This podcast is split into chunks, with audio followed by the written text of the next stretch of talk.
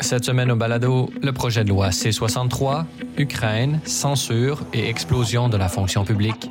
Tout cela et bien plus dans votre libre podcast.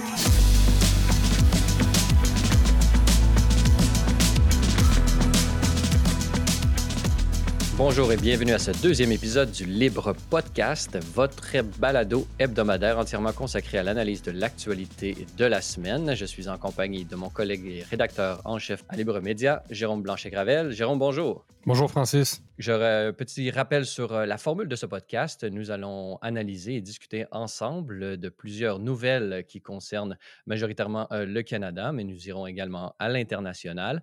Et l'ensemble des sujets discutés dans ce balado sont également traités en format écrit sur le site web de Libre Média au www libre-média.com. Alors, euh, on ne peut pas vraiment passer à côté puisque c'est un sujet euh, vraiment de l'heure qui vient d'arriver. Euh, malheureusement, le décès de Brian Mulroney. Tous les médias ont manifesté à quel point c'était un personnage central de l'histoire récente du Canada. Je rappelle qu'il était premier ministre entre de 1984 à 1993. Il a côtoyé des personnalités telles que Margaret Thatcher et Ronald Reagan avec qui, il, était lié d'amitié.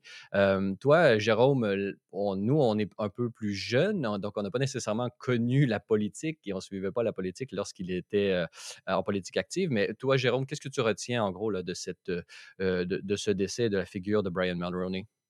Ouais, ben, je pense que Mulroney incarnait vraiment une droite posée, une droite intelligente, aussi une droite conservatrice qui pouvait venir du Québec, hein, parce qu'on le sait, au Canada, la, le conservatisme est surtout représenté par l'Ouest, par l'Ouest canadien. Euh, et donc, il a vraiment montré la possibilité d'un conservatisme, si on peut dire à la québécoise, un conservatisme modéré, nuancé. Euh, je retiens euh, évidemment son opposition à l'apartheid en Afrique du Sud, hein, qui est quand même extrêmement louable. ses origines irlandaises aussi. Je, trouve qu'il a Mulroney qui n'est pas un anglophone, mais qui est un Irlandais québécois, un Irlando-québécois comme beaucoup de, Québécois hein, qui ont beaucoup. Euh, moi, personnellement, j'ai des ancêtres irlandais. Hein, donc, euh, ce côté-là de Mulroney me parle de cette façon-là. Et évidemment, le, fameux euh, l'accord du lac Meach, la tentative d'intégrer le Québec à la Constitution, qui est, qui est une tragédie en quelque sorte pour le Québec, mais l'effort quand même que Mulroney avait fait pour le Québec est considérable. Donc, un personnage très, très important qui nous quitte. Oui, c'est très important de, de se rappeler de, cette figure. Et moi, est-ce que justement, j'ai pas vraiment bon, une analyse par, complète de, ce, personnage, mais sur le traitement médiatique que j'ai trouvé assez euh, intéressant, ou, ou c'est peut-être une critique que j'aurais pour le traitement médiatique de ce genre d'hommage qui est rendu, c'est que j'ai écouté, bon, euh, euh, on pourrait dire différentes stations de radio et tout le monde y va de son commentaire, mais ce que j'ai remarqué, et là, c'est peut-être cocasse, mais c'est peut-être un signe de notre époque, c'est que les gens qui font des hommages parlent plus d'eux-mêmes qu'ils parlent de Brian Mulroney. Et donc, ils se mettent en jeu, ils manifestent à quel point ils, le connaissaient personnellement et comment ils ont fait partie de la vie de ce grand personnage. Et, d'une certaine façon, on a affaire à, des personnalités médiatiques qui essaient de mousser un peu leur importance en euh, commentant, à commentant la mort et le décès de, Brian Mulroney. Et j'étais très frustré ce matin puisque j'entendais justement dans la, radio, à la radio montréalaise, très écoutée. mais je voulais en savoir plus sur la figure de Brian Mulroney, puisque, comme je l'ai dit, nous sommes trop jeunes pour avoir vécu, euh, disons, compris la politique à, l'âge où il a gouverné le Canada. Et je voulais en apprendre davantage. Et non, tout ce que j'avais, c'était des, anecdotes de personnalités qui l'avaient connu et qui se mettaient en scène à côté de ce grand homme. Bon, c'est mon petit euh, côté c'est, si euh, vrai, analyse médiatique. C'est pas la première fois, c'est vraiment une tendance c'est une tendance médiatique, ça, euh, chez, beaucoup de, commentateurs, effectivement, qui vont se mettre en valeur, qui vont profiter, effectivement, de la décès, du décès de quelqu'un pour se mettre en valeur. C'est le, terme. Et c'est, oui, c'est très, très répandu actuellement dans les médias, effectivement. Et j'invite le modèle, peut-être celui qui a lancé le bal, mais le modèle par excellence, c'est le fameux discours de Justin Trudeau, l'hommage qu'il avait fait lors des funérailles de son père, où est-ce qu'on avait il avait parlé de lui-même, heu, pendant environ 20 minutes, heu, au lieu de parler de son père. C'est un exemple, à retenir. J'invite nos on le retrouve, sur, heu, les différentes plateformes. Ça vaut la peine. C'est vraiment, un classique à regarder et à regarder et à à pour éviter ce genre, de d'anicroche à la politesse et à véritablement, si on à l'honneur dû à un personnage, important comme celui de Brian Mulroney. Parlant de Justin Trudeau, il a annoncé et son gouvernement, lors d'une visite surprise à Kiev, qu'Ottawa allait accorder une aide supplémentaire de 2,6 milliards de dollars supplémentaires, comme je le dis. Parle-nous, heu, Jérôme, qu'est-ce que tu as retenu de cette annonce? Mais premièrement, heu, on peut se questionner sur, le la décision comme telle, c'est-à-dire qu'on continue à financer évidemment un régime ukrainien qui, comme le Kremlin, s'entête à poursuivre cette guerre-là qui ne mène à rien, grosso modo, pour l'instant. Donc c'est une guerre qui, on le sait, est extrêmement coûteuse en vie humaine, en ressources matérielles, en ressources, heu, économiques. Donc un conflit qui est grosso modo, heu, bloqué, hein. Le front, heu, n'avance pas ou c'est-à-dire on se dispute des villes qu'on prend, qu'on reprend, on recule, on avance. Donc quand on parle d'un scénario un peu à la Première Guerre mondiale, c'est pas tout à fait erroné. Donc là, il y aurait une certaine avancée du, de l'armée russe, qui aurait pris certaines villes stratégiques, toujours, un peu plus dans l'est de l'Ukraine. Mais grosso modo, c'est une sorte de nouveau Vietnam qui ne mène à rien, heu, qui est, heu, voulu par des intérêts X et Y, un peu difficiles à identifier.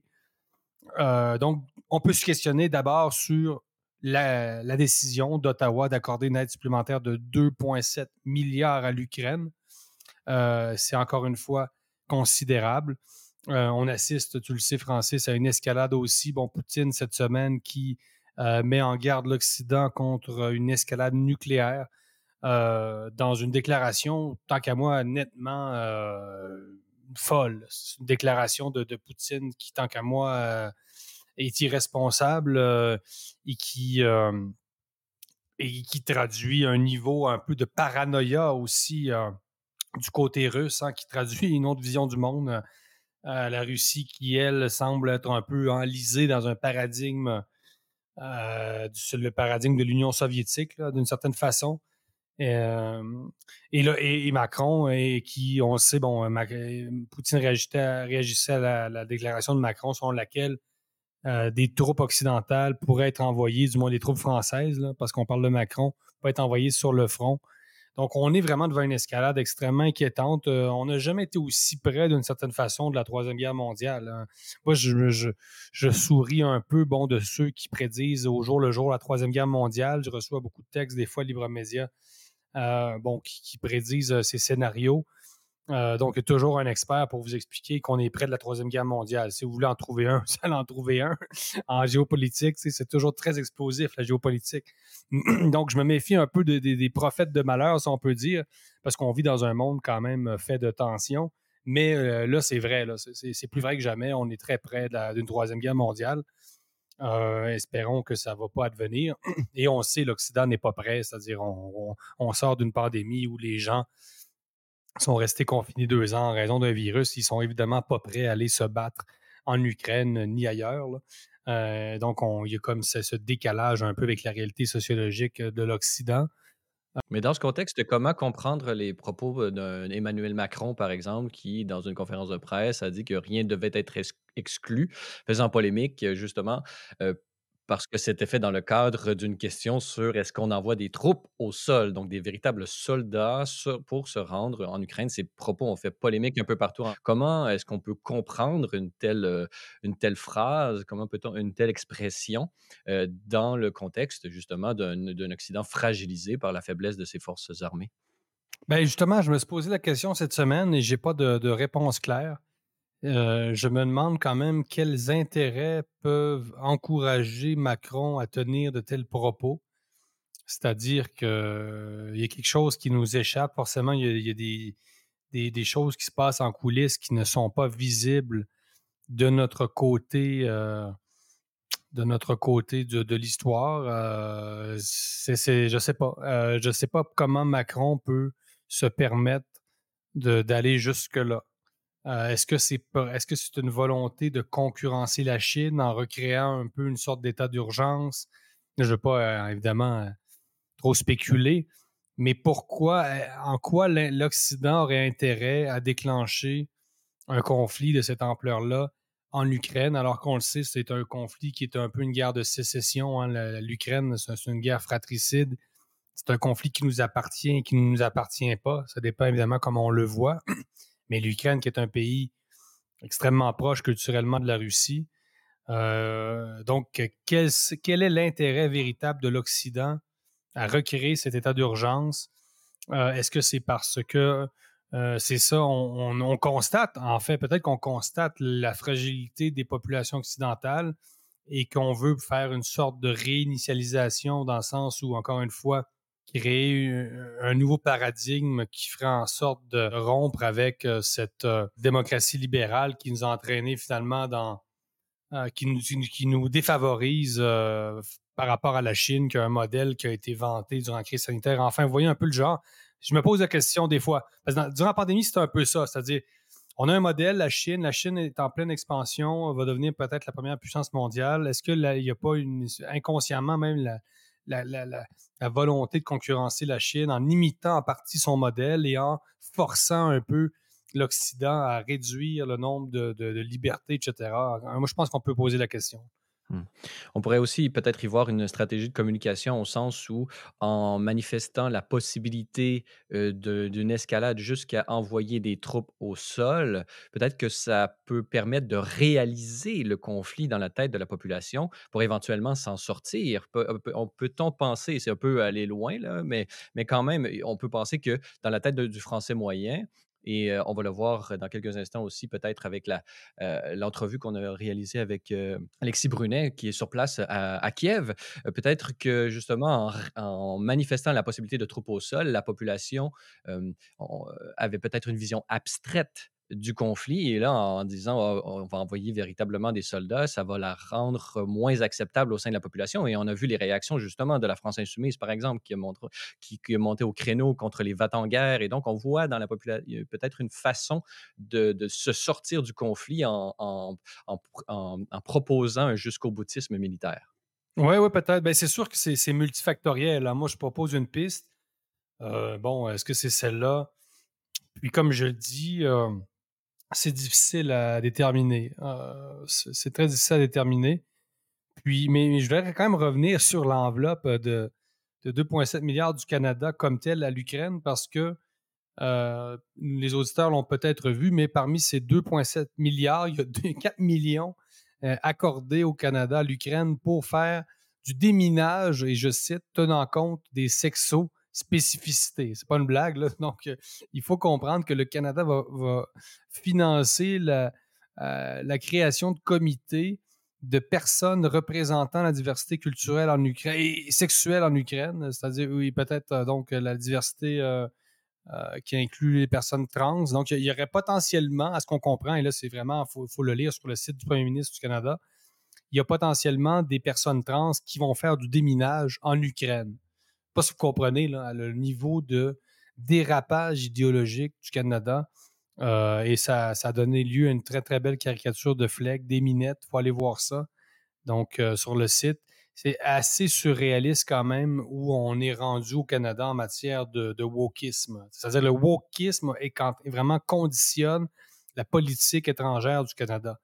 Donc, euh, c'est clair que le Canada est de moins en moins un acteur crédible à l'échelle internationale. C'est euh, comme si on avait mis un algorithme.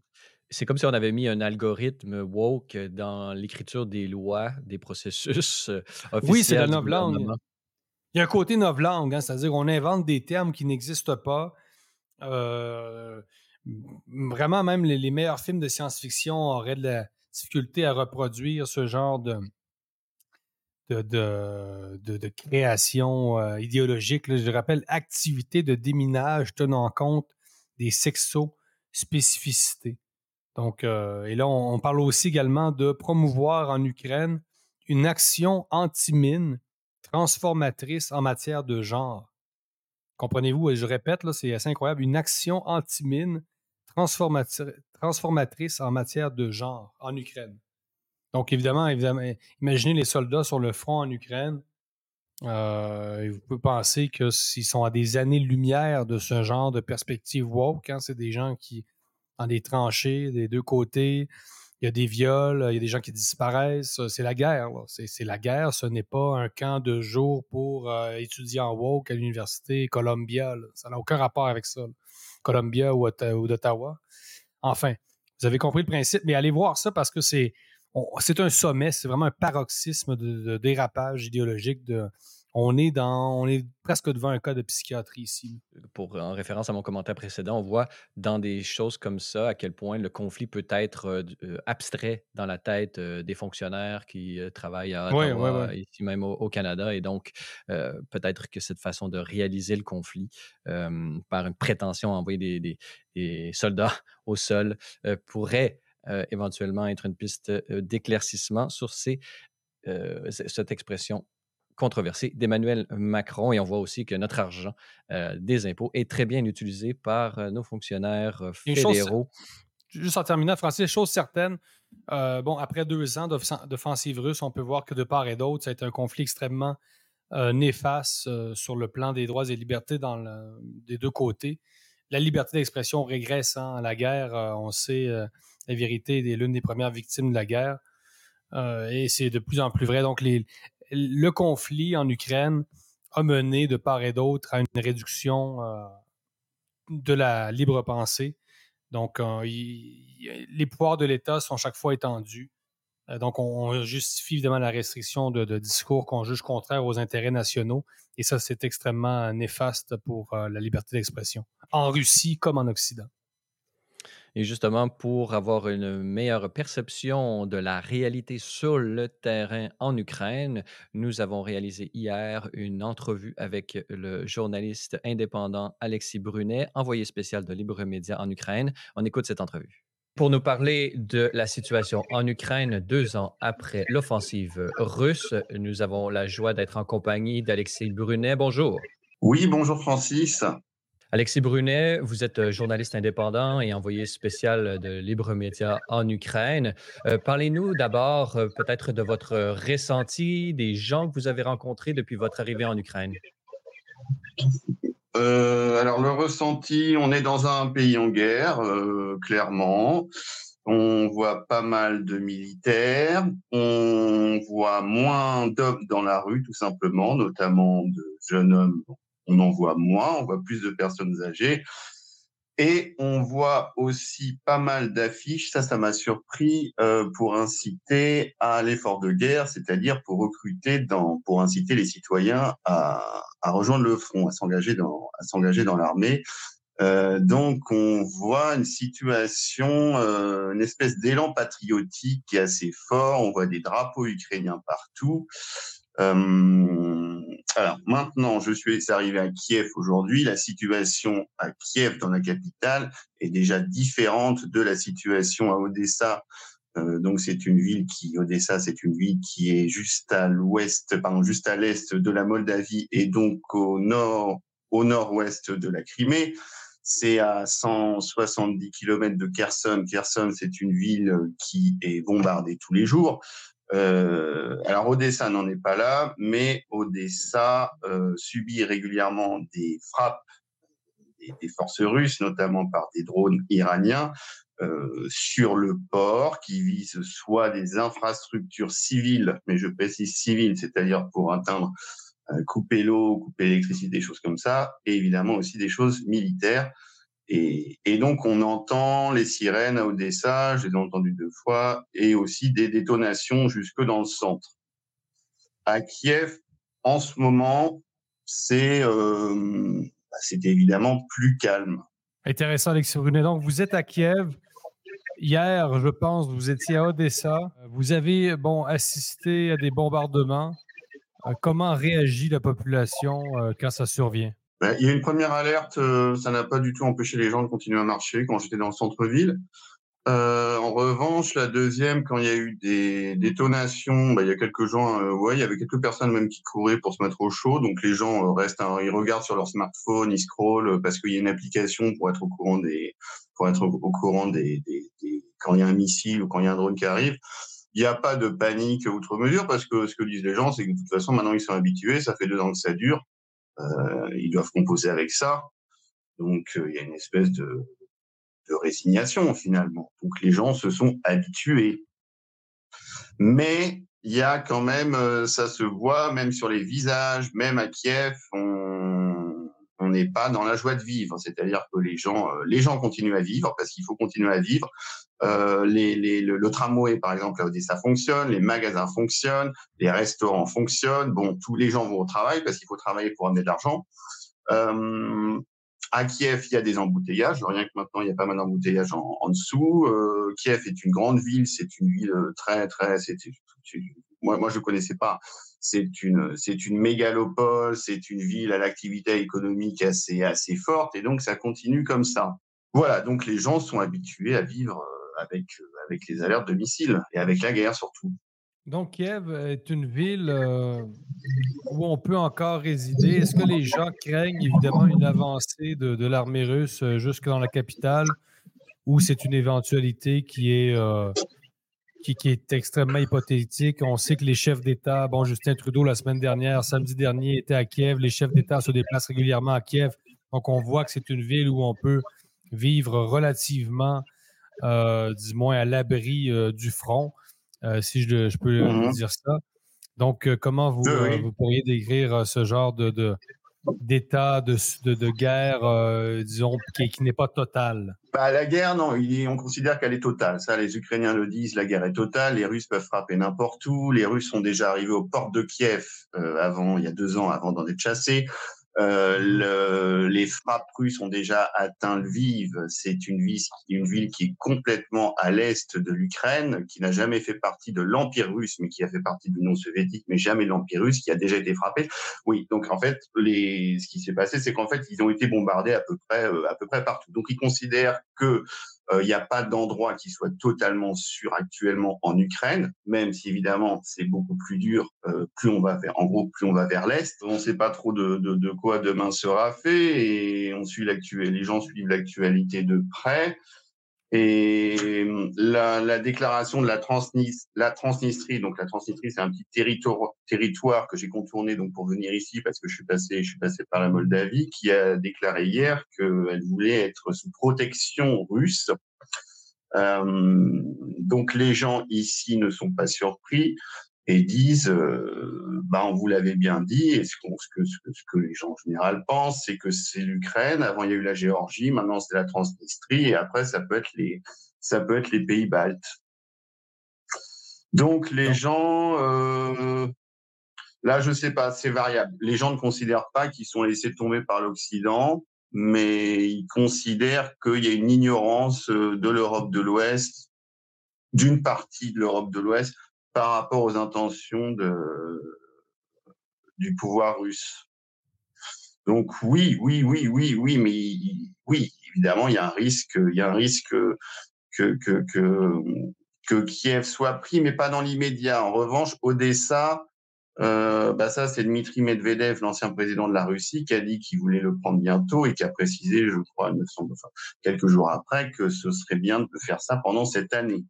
Donc là, c'est plutôt Odessa qui, est un petit peu sous la, sous, la menace. Parce que maintenant, en fait, contrairement au début de la guerre, ils arrivent un petit peu à savoir euh, ce que veulent vraiment, ce que veulent vraiment, euh, enfin, ce que veut vraiment. Ils sont pas les âmes, mais ils arrivent à savoir mieux quels sont les objectifs des Russes, quelle est leur tactique, disons. Par exemple, au début de la guerre, ils ont mis des sacs de sable partout à Odessa. Euh, maintenant, ça, c'est plus le cas. Oui, OK. Et parlez-nous un peu de, des reportages que vous êtes en train de, préparer, notamment pour Libre Média. Euh, vous avez parlé à des gens sur le terrain, à qui vous avez parlé et à quel genre de papier on peut s'attendre euh, dans nos pages? J'ai parlé avec des, réfugiés, enfin ils appellent ça des déplacés, donc des gens du Donbass euh, qui, sont, qui ont atterri à Odessa, même des gens de la région de Kherson, c'est-à-dire à 170 km à l'est d'Odessa, euh, qui ont dû fuir la région parce que là-bas, il y a des bombardements tous les jours. Euh, donc essentiellement des civils. Euh, J'ai parlé aussi avec une association qui s'occupe euh, des de prendre d'apporter une aide psychologique aux femmes ukrainiennes violées par des soldats russes. Donc ça c'est aussi un, un, un, autre sujet et euh, et je dois parler aussi avec une association qui s'occupe elle de, de, de, rapatrier les, enfants euh, des enfants ukrainiens déportés en, Russie pour les pour les dénazifier, c'est-à-dire pour les pour en faire des, des Russes tout simplement. Voilà, pour l'instant essentiellement, j'ai parlé essentiellement avec des, des, plutôt des civils et des, des acteurs euh, des acteurs associatifs. Alexis Brunet, on le sait, lundi dernier, Emmanuel Macron a surpris un peu tout le monde en, affirmant que rien ne devait être exclu, notamment peut-être aller jusqu'à la, positionnement de troupes au sol en Ukraine, soldats français en l'occurrence. Euh, comment est-ce qu'on vous reçoit en tant que Français dans ce contexte et, peut-être euh, pouvez-vous nous relater, euh, si jamais vous avez rencontré des gens qui se sont exprimés à ce sujet, comment on, perçoit la réponse de Vladimir Poutine qui a manifestement dit qu'il n'exclurait pas lui non plus, mais euh, l'usage d'armes nucléaires. Alors, mmh on, est vraiment dans une escalade. Comment est-ce que vous, comme Français, vous vous, vous vous, sentez sur place et comment les gens perçoivent un peu ce climat de tension qui augmente? Bah, les gens perçoivent bien la France en Ukraine. Il y a beaucoup de gens qui sont francophiles aussi, voire francophones. Il y a pas mal de gens qui parlent le français. Euh, donc ce que j'ai découvert ici, euh, la France est bien vue, Macron est bien vu, plus que d'ailleurs que le reste de l'Union européenne. Euh, en, euh, donc concernant les déclarations de Poutine, bah je, je, je crois qu'il considère de toute façon que c'était, qu'il, enfin qu'il est comme ça depuis le début. Pour eux, c'est pas, c'est, pas une découverte en fait. Donc c'est ils sont persuadés que lui, il veut reconstituer euh, l'empire soviétique et que en Europe de l'Ouest et euh, encore plus loin au Canada, aux États-Unis, on ne se rend pas compte de ça. Euh, voilà, donc en tout cas, sur les Français sont bien vus, Macron est bien vu, oui, cette déclaration a été bien, bien prise. Et, euh, et pour Poutine, euh, pour eux, c'est, c'est même pas, c'est même pas un sujet en fait. Hein. Enfin, les gens avec qui j'ai parlé, pour eux, c'est même pas, un, c'est même pas un sujet. Ça, enfin, c'est même pas, c'est même pas une, une, nouvelle en plus. Mais quand même, est-ce que les ils gens, voient pas ça comme une, ils voient pas ça comme une escalade? Non, ils voient pas, ils ça, voient pas ça comme une escalade parce que quand même Alexis Brunet. Parce que pour eux, c'est déjà la guerre depuis deux ans. La guerre, ils disent que la guerre est totale depuis deux ans. Donc, mais ils n'ont pas peur. Euh, pour eux, il n'y a pas de, Bah, ils ont aussi, bien sûr qu'ils ont peur, mais ils n'ont pas plus peur qu'avant, parce que non, ils ont moins peur qu'au début. Parce que parce quand ils même. Sont habitués euh, à la guerre. S'il y a un déploiement de troupes occidentales en Ukraine, bon, qui a été écarté par des pays comme l'Allemagne et le Canada, mais euh, mmh. si ça arrivait, le, il y aurait quand même un risque que l'Ukraine devienne un véritable Vietnam. Euh, Est-ce que quand même il n'y a pas. Euh, il faut quand même être dans un état d'esprit particulier pour croire que ça ne peut pas être pire finalement que c'est actuellement? Enfin, il faut, faut, vraiment, disons, du moins, vivre la guerre au quotidien. Là. Mais quand même, on peut parler de, de d'un scénario sur le terrain euh, beaucoup, beaucoup euh, plus radical qu'actuellement. Les gens ne veulent, enfin, les gens que je vois ne veulent pas, euh, ils, veulent garder, ils veulent toute l'Ukraine. Ils se voient pas cohabiter avec euh, les Russes actuellement. Donc à partir de ça, euh, de toute façon, ils veulent gagner la guerre. Et voilà. Donc, de... Donc ça c'est, ouais. Donc la, la thèse. Donc je pense que, mais là je pense que c'est un peu, je peux pas trop vous dire, j'ai pas fait un sondage sur tous les Ukrainiens, mais on sent quand même un élan patriotique assez fort. Ils veulent gagner la guerre. Euh, clairement, ils veulent pas de capituler. Ça, c'est non parce que ça, ça m'a quand même surpris. Ils sont pas dans une posture victimaire, comme, comme on pourrait le croire, de, de perdants. En fait, on s'aperçoit que c'est très militarisé, euh, qu'ils ont aussi des réserves, même s'il manque beaucoup d'hommes sur le front. Ça, c'est évidemment le gros problème. Euh, ils n'ont pas l'air. Non, moi, ce que j'ai, ce que pour l'instant, ce que je peux vous dire, c'est qu'ils ont, ils n'ont pas l'air, ils n'ont pas l'air, en tout cas, d'avoir peur de, de l'escalade que vous que, vous décrivez.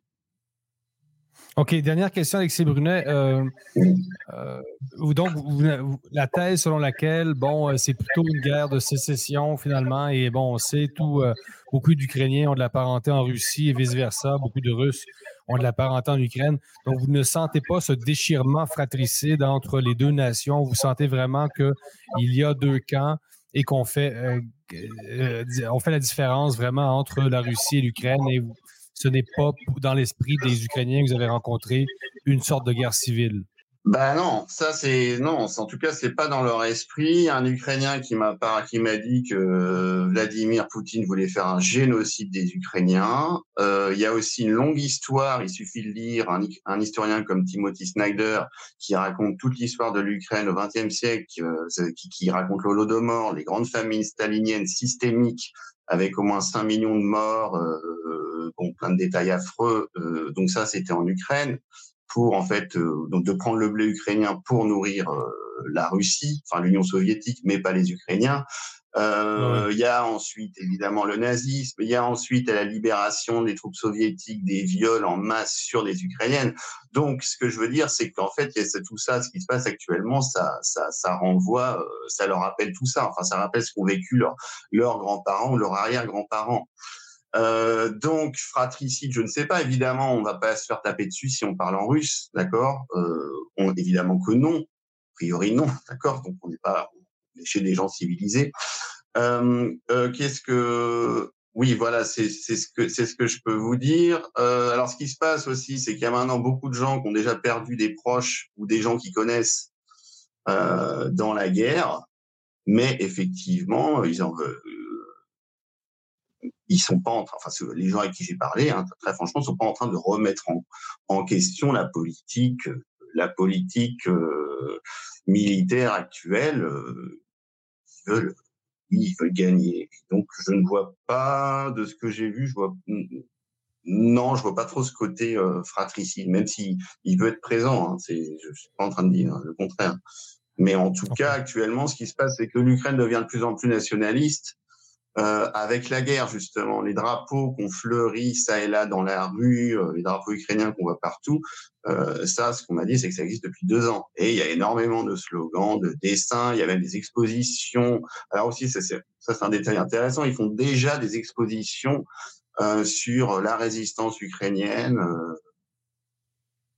voilà, comme s'ils étaient déjà enfin en, en train d'écrire leur histoire. Alexis Brunet, je rappelle que vous êtes euh, journaliste indépendant, envoyé spécial euh, de Libre Média en Ukraine. Vous nous parliez euh, de Kiev et nous invitons bien évidemment nos auditeurs à vous rendre sur notre site internet au wwwlibre pour vous lire, Alexis Brunet. Alors prenez soin de vous et on a bien hâte de vous reparler dans les prochains jours. D'accord, merci.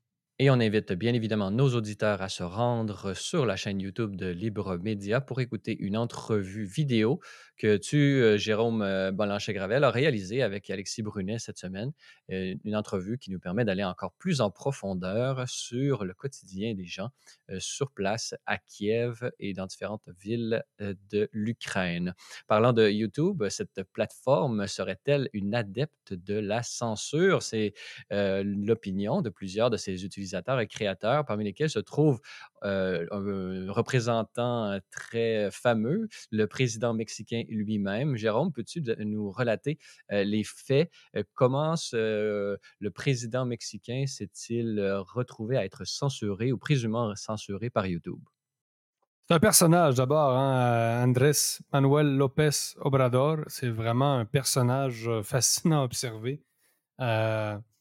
donc, c'est le président du Mexique, le président de gauche populiste du Mexique qui euh, effectivement, bon, disons, euh, c'est quelqu'un qui aime euh, s'exprimer très librement. Il fait une conférence de presse matinale chaque matin, donc qui, lui permet un peu de, contrôler son message, en gros. Donc, c'est un peu le, président quand même d'un pays de 130 millions. Ça me fait beaucoup sourire à chaque fois. Les gens disent Ah, le Mexique, c'est un pays, bon, la plage, d'un pays de touristes.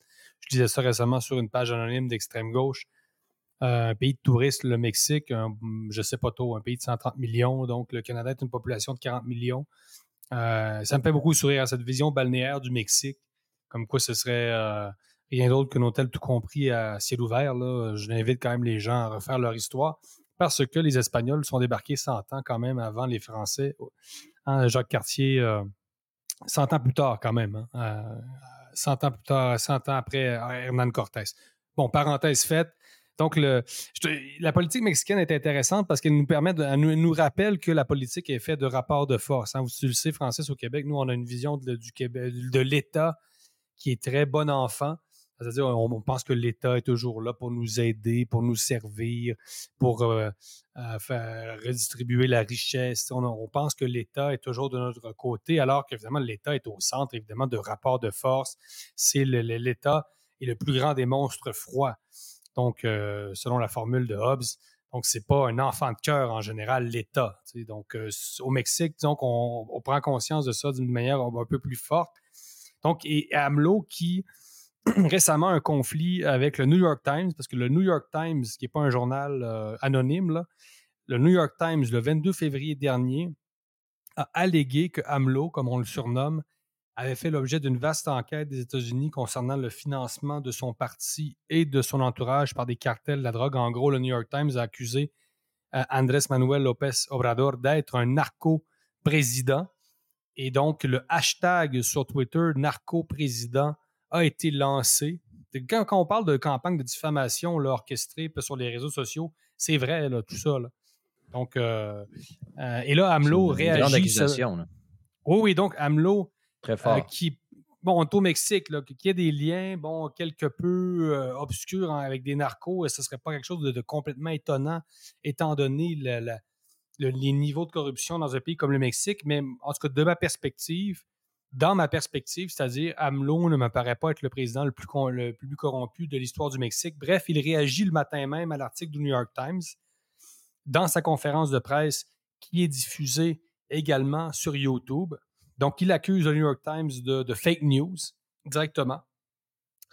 Et euh, quelques jours plus tard, le gouvernement américain est forcé de reconnaître que le New York Times a exagéré et qu'il n'y a pas eu jamais d'enquête de cette ampleur-là. Du moins, c'est la, Enfin, le, non, il n'y a pas eu d'enquête de cette ampleur-là. Euh, le, gouvernement des États-Unis ne croit pas à la thèse de, l'homologue euh, de, Biden comme étant une, personnalité proche des narcotrafiquants. C'est démenti également par l'ambassadeur euh, des États-Unis à Mexico, Ken Salazar.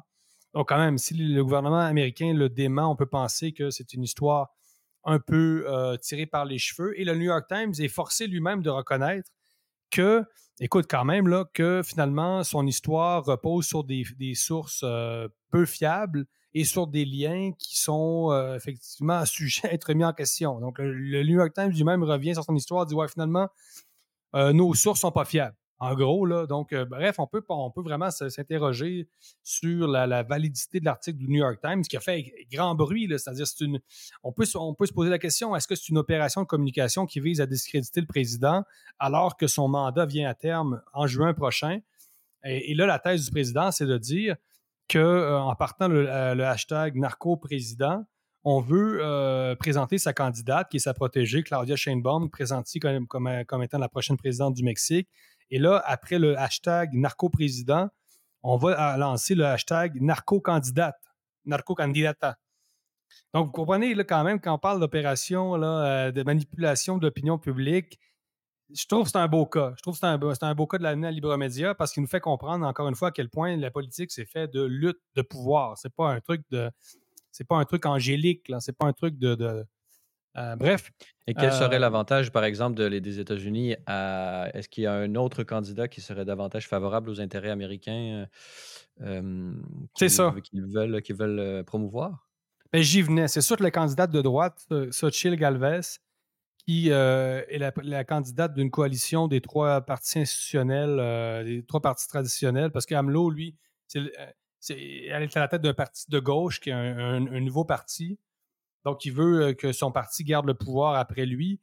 Et effectivement, la candidate euh, de droite, euh, Mme Galvez, serait plus près des intérêts des États-Unis. Donc, il y aurait peut-être un intérêt, effectivement, des États-Unis à discréditer le legs de Lopez Obrador, qui est très questionnable. Moi, j'ai écrit beaucoup sur la question à la revue Conflit, notamment au blog du Conseil des relations internationales de Montréal, au CORIM.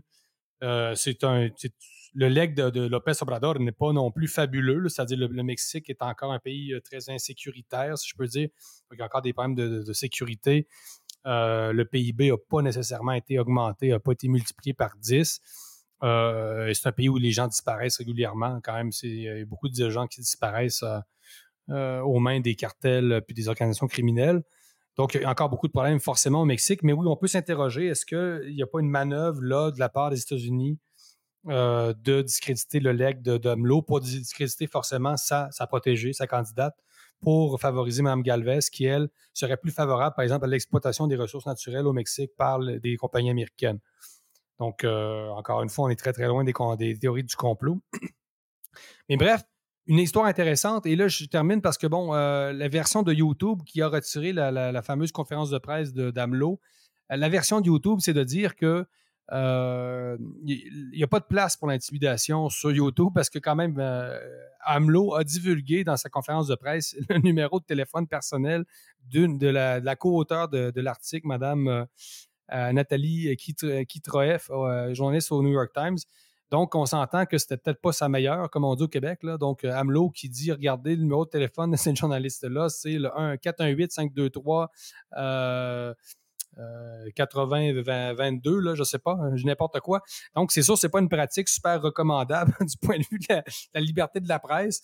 Donc là, euh, la Maison-Blanche a dû renchérir et dire que, eh, bon, évidemment, elle condamnait ce genre de pratique. On ne divulgue pas des numéros de téléphone de journalistes. J'aimerais aussi que les gens ne divulguent pas mon numéro personnel. Donc, enfin, bref, c'est assez rocambolesque. Vous voyez le genre de saga qu'on. Ça, c'est des histoires qui arrivent couramment. Mexique, États-Unis, c'est assez fascinant. Les relations entre le Mexique et les États-Unis, c'est vraiment, euh, vraiment fascinant. Et bien évidemment, on invite nos auditeurs à lire le texte complet disponible au libre-média.com. Libre Média, c'est beaucoup plus qu'un site web. C'est votre porte d'entrée dans l'univers médiatique. À Libre Média, nous croyons qu'il faut vous donner les moyens d'accéder aux informations qui comptent pour vous. Gardez une longueur d'avance grâce à nos analyses approfondies et à notre couverture exhaustive. Pour tous les détails, visitez notre site web au libre-média.com. Aimez, partagez, abonnez-vous dès maintenant. Libre Média, parce que vos choix sont importants. Francis, cette semaine, tu as réalisé un reportage sur l'explosion de la fonction publique au Canada parce qu'on s'est rendu compte que le Canada comptait 25% plus de fonctionnaires fédéraux par habitant qu'avant l'arrivée au pouvoir de Justin Trudeau. Pour ça, euh, pour mettre en lumière cette situation-là, tu es allé rencontrer Gabriel Giguère de l'Institut économique de Montréal. Peux-tu nous parler un peu plus de ta démarche? Oui, exactement. C'est un reportage qu'on peut voir sur la chaîne YouTube de Libre Média. Ça nous arrive de faire des reportages. On a une différente variété d'émissions et de playlists, entre guillemets, qui sont disponibles sur, euh, sur la chaîne YouTube de Libre Média, à commercial Libre Média 7578. il n'y a pas de code secret derrière cela.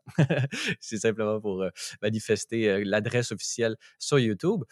En fait, c'est une, une étude qui avait été réalisée par Gabriel Giguère, politique euh, ou en politique publique à l'IEDM, l'Institut économique de Montréal, qui avait réalisé une étude publiée en janvier 2024 euh, euh, intitulée L'hypertrophie de la fonction publique fédérale. Justin Trudeau, bon dernier dans le classement des premiers ministres canadiens depuis 40 ans. Donc, je suis allé à sa rencontre pour en, pour en savoir davantage et l'interviewer.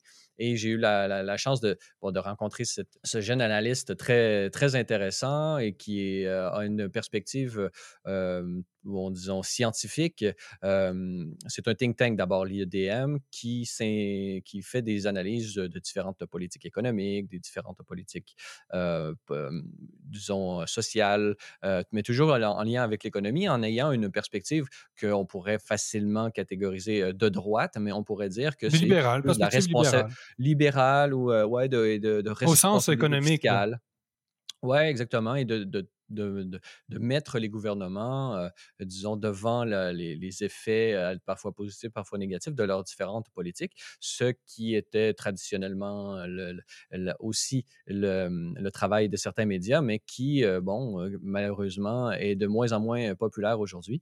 Mais justement, l'IEDM est fidèle à sa mission et dans cette euh, dans cette étude qu'il a publiée, il manifeste à quel point, justement, la fonction publique fédérale sous le mandat de Justin Trudeau de 2015 jusqu'à aujourd'hui en 2024 a, explosé. On parle d'une augmentation de 37,9 de l'effectif de la fonction publique. Et donc, c'est énorme. On peut penser à l'ajout de près de 100 000 fonctionnaires en huit années de pouvoir. Et donc, est-ce que ajouter 100 000 fonctionnaires équivaut nécessairement à une amélioration des services, à une amélioration exactement. Donc, ce qu'il montre dans son étude, puis c'est ce que j'ai essayé de, manifester dans, le, reportage euh, qui a été fait à partir de cette entrevue, c'est de montrer comment, euh, non, au contraire, parfois, avoir plus de fonctionnaires peut faire en sorte qu'on ait moins de services. Et ça, je pense que c'est quelque chose que l'ensemble des Canadiens ont pu faire l'expérience, peut-être directement ou indirectement à travers par exemple, moi, bon, j'habite à Montréal. c'était incroyable de voir les files d'attente des gens qui campaient à l'extérieur des bureaux de passeport pour obtenir un passeport tout de suite après la, pandémie. Donc, il y a énormément une croissance fulgurante. on peut penser dans la fonction publique, mais c'est également vrai peut-être dans une on, parle souvent dans l'économie et dans les entreprises d'un problème de gestion de croissance, puisque lorsque il y a beaucoup de, euh, croissance, non, seulement dans la demande. Euh, par exemple, dans la demande, ça demande un investissement à l'interne et trouver les bonnes personnes pour faire les bonnes choses. Et donc, euh, peut-être que qui embrasse trop mal les trains, comme on dit, fait en sorte que la, la croissance d'une demande pour un produit peut littéralement tuer et ou mettre à la faillite une entreprise.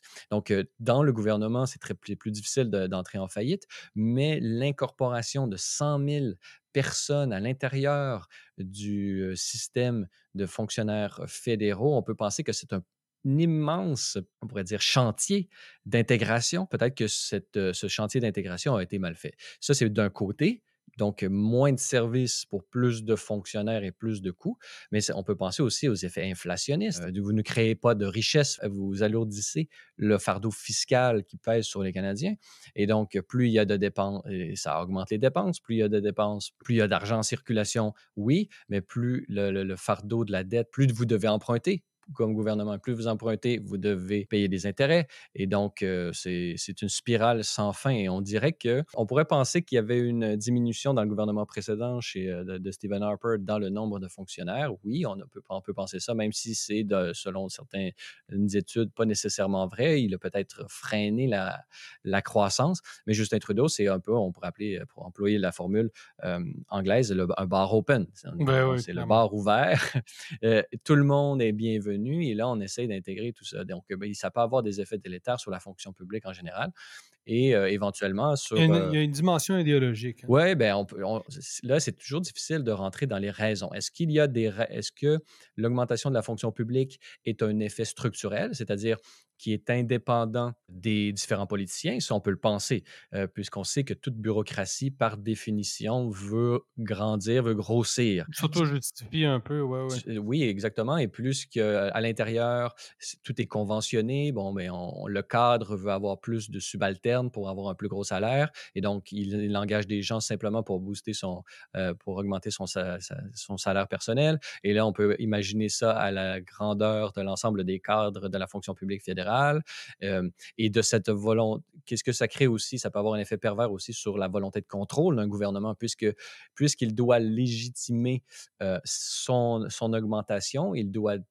prétendre et il doit faire la manifestation qu'il qu'il offre davantage de services ou qu'il offre un plus grand contrôle sur différentes différents domaines de l'économie, mais aussi de la société et tout ça. Donc, il y a des effets pervers qui doivent être mis de l'avant et l'Institut économique de Montréal, notamment dans cette étude, s'est mis à la, pour tâche de, manifester certains de ces effets pervers. Et donc, lui, il présente euh, éventuellement dans le reportage qu'un gouvernement polyèvre à venir pourrait être bénéfique justement parce qu'il pourrait réduire le nombre de fonctionnaires et donc remettre l'État dans ses propres responsabilités plutôt régaliennes, dans une optique libérale, et donc en arrêtant d'essayer de, gérer l'ensemble du réel, en se concentrant dans ses missions principales, l'État fédéral pourrait être beaucoup plus efficace.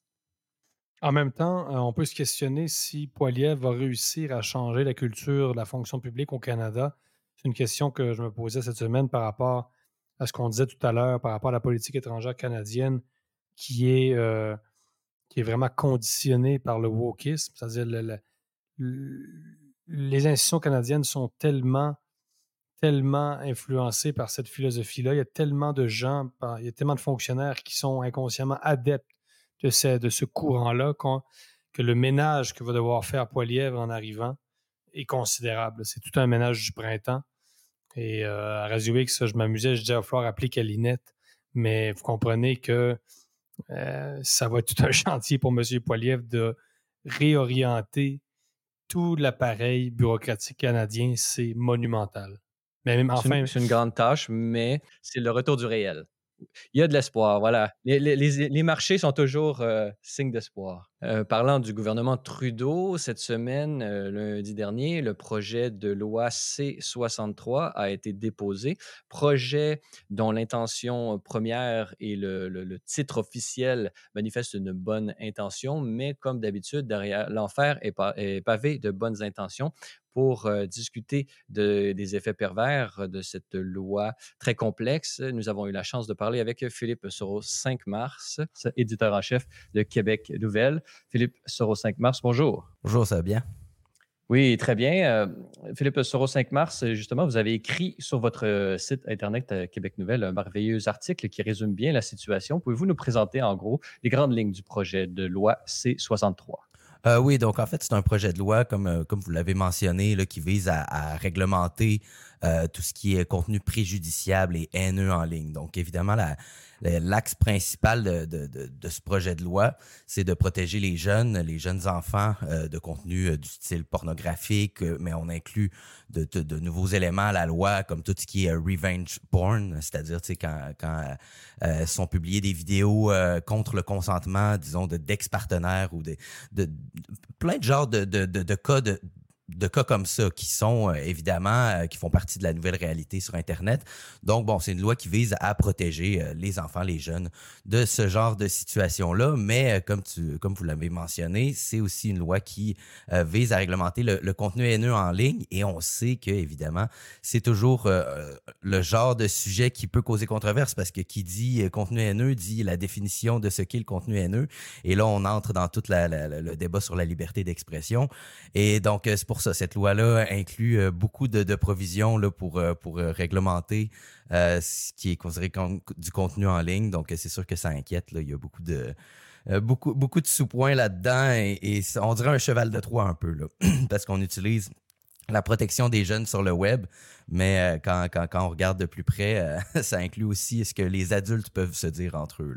Est-ce que ça ressemble un peu, Philippe, à la loi C-18, dans une loi très large, très technique, qui euh, finalement peut euh, faire l'objet de diverses interprétations. C'est-à-dire, C18, on n'a jamais compris exactement comment ça allait marcher? Est-ce qu'avec C63, c'est un peu la même impression qui se dégage euh, du texte? Euh? Euh, je dirais que c'est un petit peu plus clair par rapport à, l'interprétation de la loi, dans le sens où c'est un petit peu plus direct les, les, effets que ça peut avoir.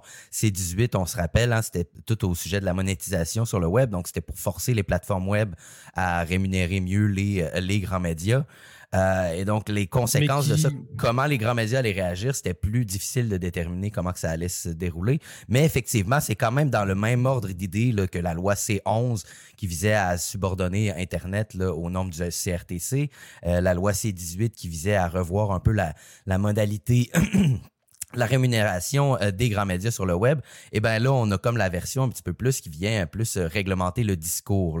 Donc, quand je dis que c'est un petit peu plus clair à comprendre, euh, ben, faut comprendre, comme je disais, là, c'est des, éléments là, qui visent à, à, fortement réglementer tout ce qui est pornographie ou, ou des, des, des hyper-trucages. Hein. C'est les phénomènes de deepfake, les phénomènes de revenge porn.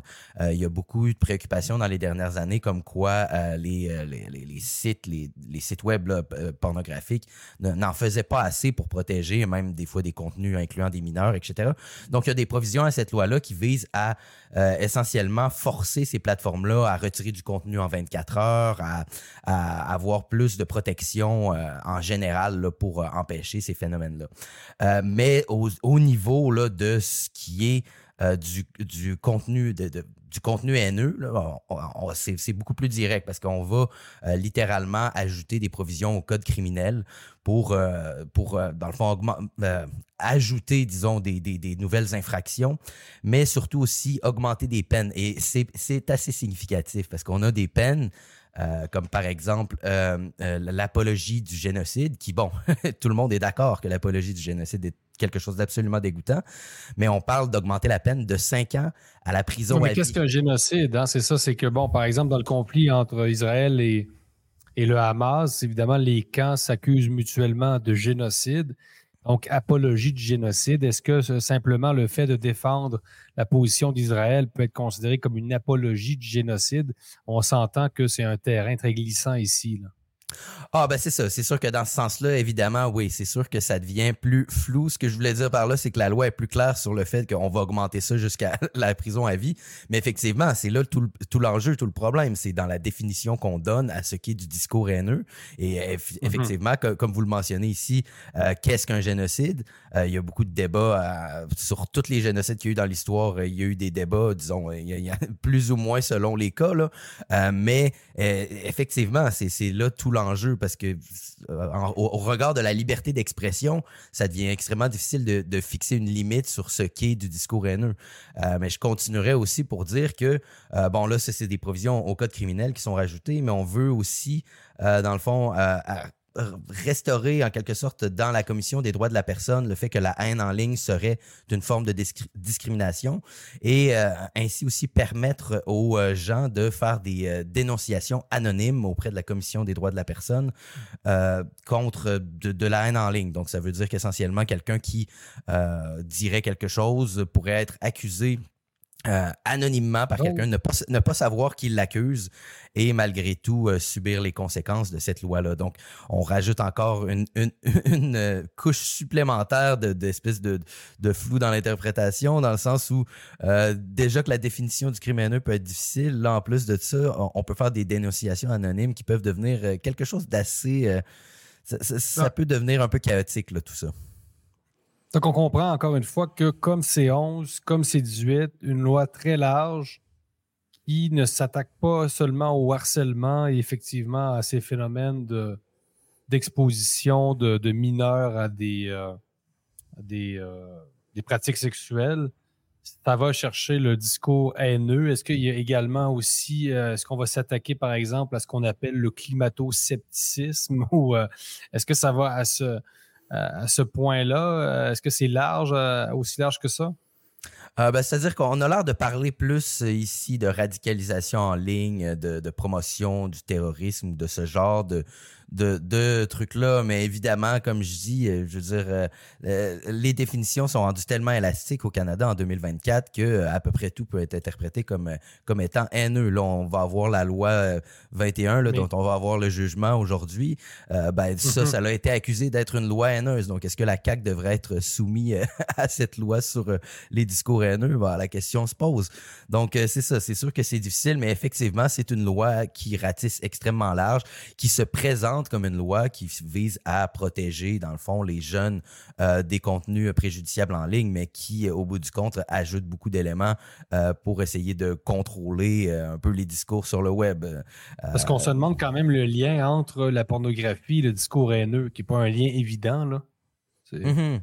Ouais, ben c'est ça. C'est souvent, hein, il y, a ce lien-là qui a été fait entre les trolls euh, sur les réseaux sociaux euh, et les campagnes d'intimidation.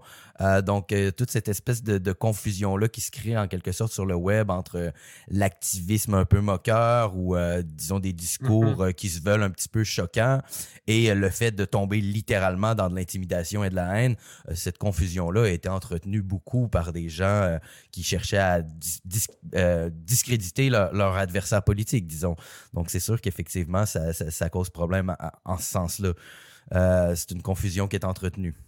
Est-ce qu'il y a des, justement des éléments dans l'histoire qui nous permettent, euh, l'histoire récente de ce gouvernement-là, qui nous permettent de juger un peu de l'intention euh, de justement du gouvernement Trudeau de vouloir censurer? Est-ce qu'il y a une volonté sincère de censurer derrière un peu cette nouvelle législation ou c'est vraiment quelque chose de, purement intentionnel avec, avec des vœux pieux? Est-ce que vous voyez une intention politique derrière?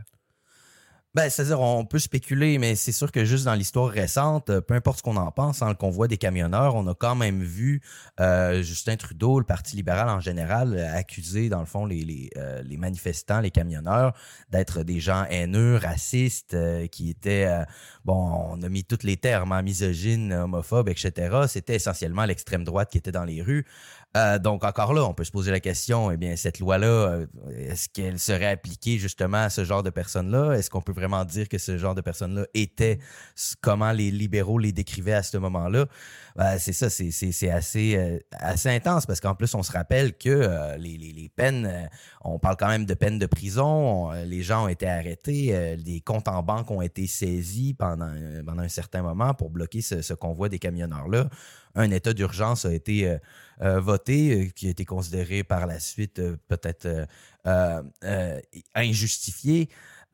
Bon, donc là maintenant, on a dans l'appareil législatif, on a, disons, cette loi-là qui peut être utilisée aussi comme arme en quelque sorte politique. Comme je dis, on peut spéculer, mais c'est sûr que avoir un petit peu euh, l'agenda et le bilan des libéraux jusqu'à maintenant, on voit qu'il y a tout de même une volonté de faire taire ces certaines voix dissidentes. Donc, cette loi-là, clairement, pourrait être dans leur arsenal. On ne peut pas prévoir euh, l'avenir, c'est ce qu'on euh, retient tout en suivant l'évolution des débats en Chambre qui vont porter sur ce projet de loi C-63. Et on peut compter sur vous, euh, Philippe Soro 5 mars, pour suivre ce dossier. Philippe Soro 5 mars, je rappelle que vous êtes éditeur en chef à Québec Nouvelle. On peut vous suivre et suivre l'évolution des débats entourant ce projet de loi euh, c'est 63 projet de loi fédéral, je le rappelle. On peut vous lire au Québec Nouvelle avec un S.info. Philippe euh, Soro 5 mars, merci beaucoup d'avoir été avec nous. Merci à vous. Pour finir la semaine euh, sur une touche humoristique. Jérôme, quel est ton grand enjeu de la semaine? On rappelle une dernière fois pour nos auditeurs, un grand enjeu, c'est une formule ironique pour manifester à quel point souvent les médias et la population elle-même se laissent distraire par des faits divers d'une manière disproportionnée. Les faits divers existent dans toutes les sociétés, euh, dans tous les médias, partout que vous alliez en Italie, aux États-Unis, il y a des faits divers. Mais au Québec, il y a quelque chose de, de plus... Euh, il, y a, une priorisation des faits divers. Il y a une culture des faits divers, Il y a une culture des faits divers, exactement. Alors, euh, par cette formule mot-clic grands enjeux, Jérôme, tu manifestes à quel point nous devons nous purger et nous purifier de cette propension à être intéressé par ce qui, finalement, n'a aucun mérite de notre intérêt. Alors, quel est ton grand enjeu de la semaine, Jérôme? Ben, écoutez, écoute, c'est un incontournable. Euh, je pense que si j'avais à refaire le topo, euh, le top, un top 5 des grands enjeux pour 2024, je pense qu'il devrait être intégré, enfin. Euh, oui, très certainement.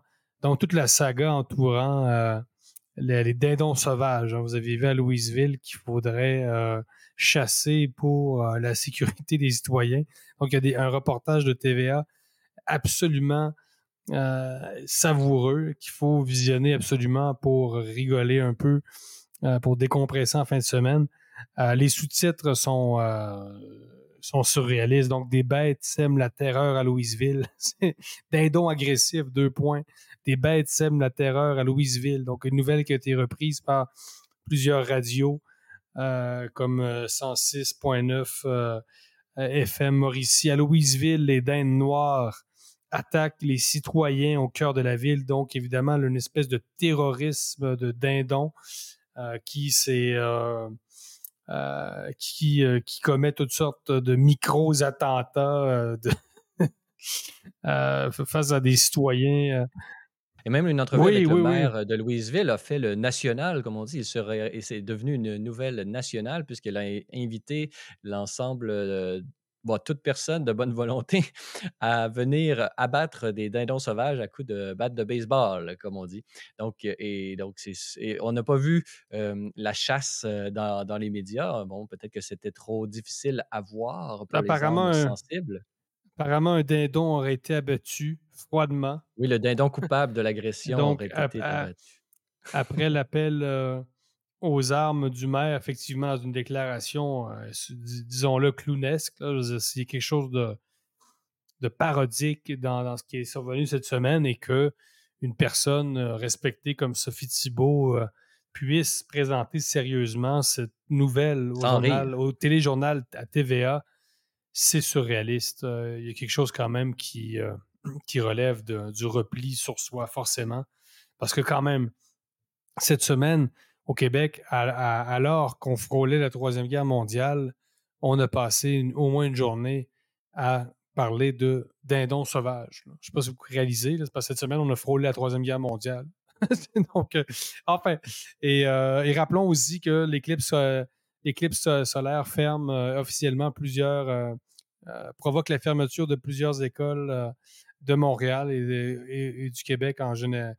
Au, grand complet. Donc, cette fameuse éclipse scolaire qui provoque aussi une, grande insécurité, manifestement, une grande anxiété parmi la population.